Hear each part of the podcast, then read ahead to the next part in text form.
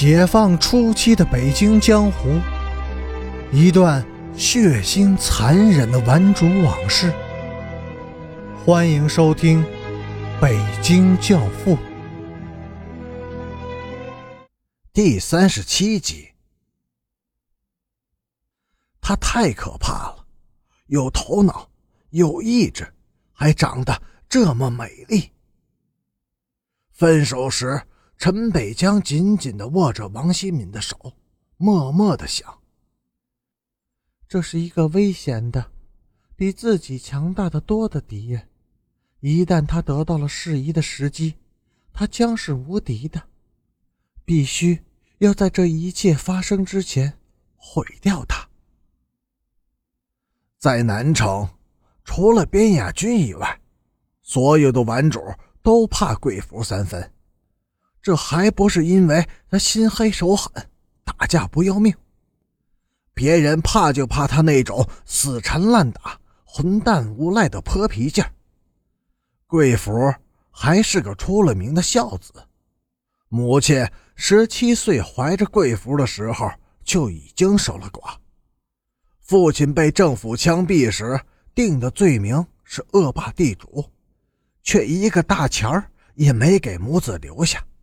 母亲靠着长年累月的糊纸盒和暗地里勾搭着几个相好的，这才把贵福拉扯大。十一岁的时候，贵福学会了掏钱包，他要用自己的手来养活母亲。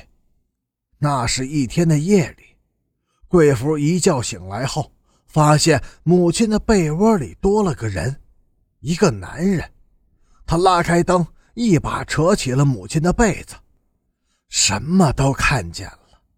因此，贵福还大病了一场，发烧，说胡话，差一点就死了。母亲流着眼泪向他发誓，以后再也不找野男人了。贵福这才慢慢的好了起来。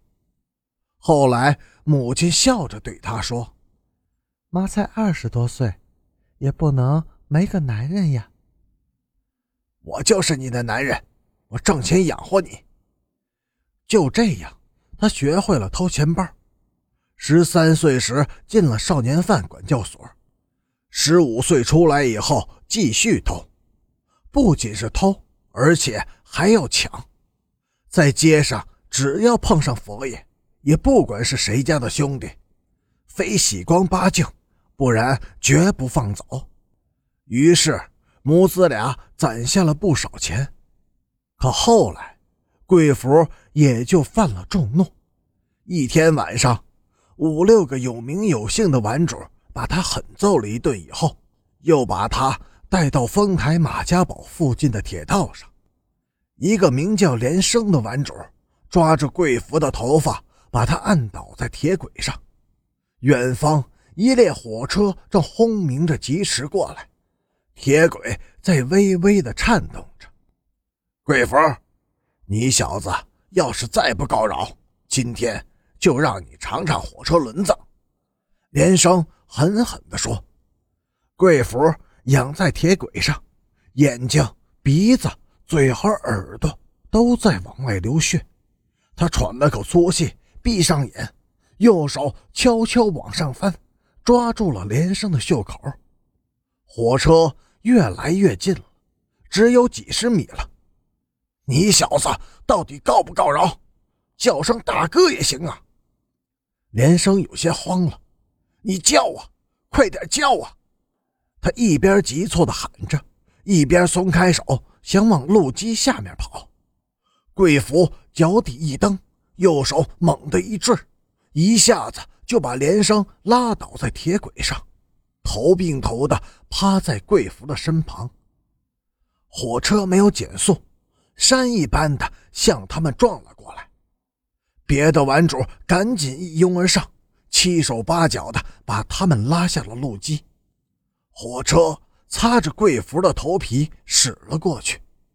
贵福擦擦脸上的血，扫了一眼惊魂未定的顽主们，说了声：“后会有期。”便一瘸一拐的走了，连生昏了过去。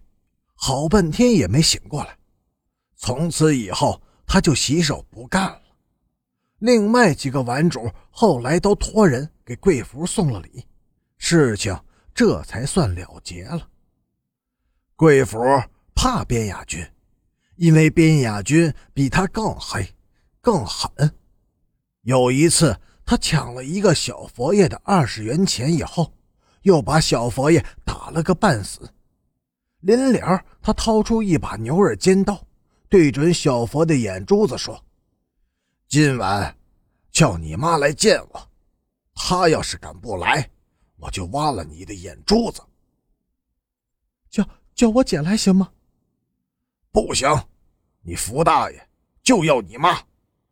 自从懂得了女人是怎么回事开始，贵福就渴望在别的孩子的母亲身上发泄自己。”因为他亲眼看见过自己的母亲是怎样被别的男人搂抱着压在身下的，现在他也是男人了，他必须把别人的母亲压在自己的身下，这样才能卸去自己的激愤。